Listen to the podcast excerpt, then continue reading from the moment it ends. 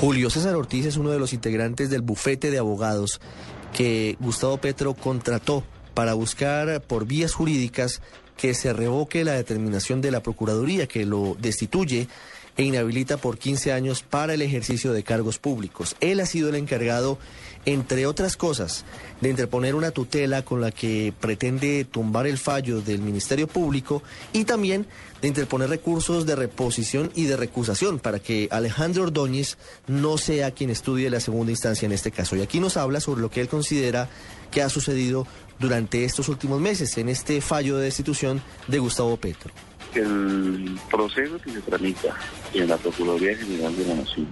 contra el alcalde Gustavo Petro ha sido uno de los más azarosos, más complejos y más difíciles desde el punto de vista teórico, desde el punto de vista del derecho público y principalmente el derecho constitucional y el derecho administrativo. El insólita, digamos, absurda, desproporcionada, irracional la actuación de la Procuraduría. Quienes estamos defendiendo al alcalde Petro creemos que se trata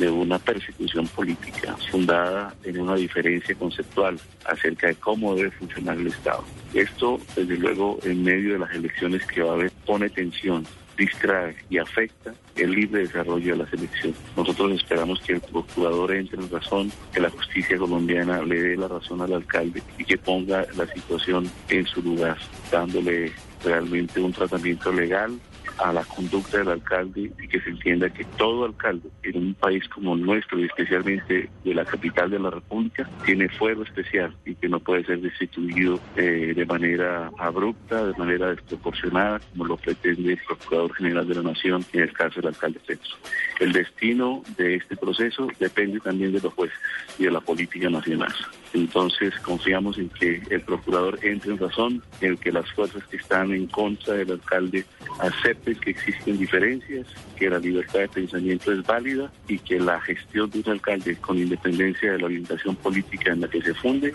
merece respeto, tolerancia y la consideración que no hay en este caso. En materia de tiempos procesales, estamos en una hipótesis en la que ellos dependen del mismo Procurador General está recusado por nosotros en dos eventos y él tendrá que resolver primero la, recusación y luego proceder a resolver eh, el recurso de reposición que nos interpuesto. También están de por medio varias acciones de tutela que se deben resolver de manera muy próxima. Entonces, los tiempos no son tampoco tan dilatados, pero en general van a depender de la decisión del mismo procurador, cosa que ciertamente es absurda, como quiera que vivimos un Estado social de derecho donde debería garantizarse un principio de doble instancia un derecho de defensa pleno que no ocurre con los procesos ante la Procuraduría General de la Nación. Y teniendo en cuenta la orientación ideológica del procurador contraria al discurso y a la política del alcalde, la situación se vuelve azarosa y existe bastante incertidumbre acerca del tiempo que se tome para resolver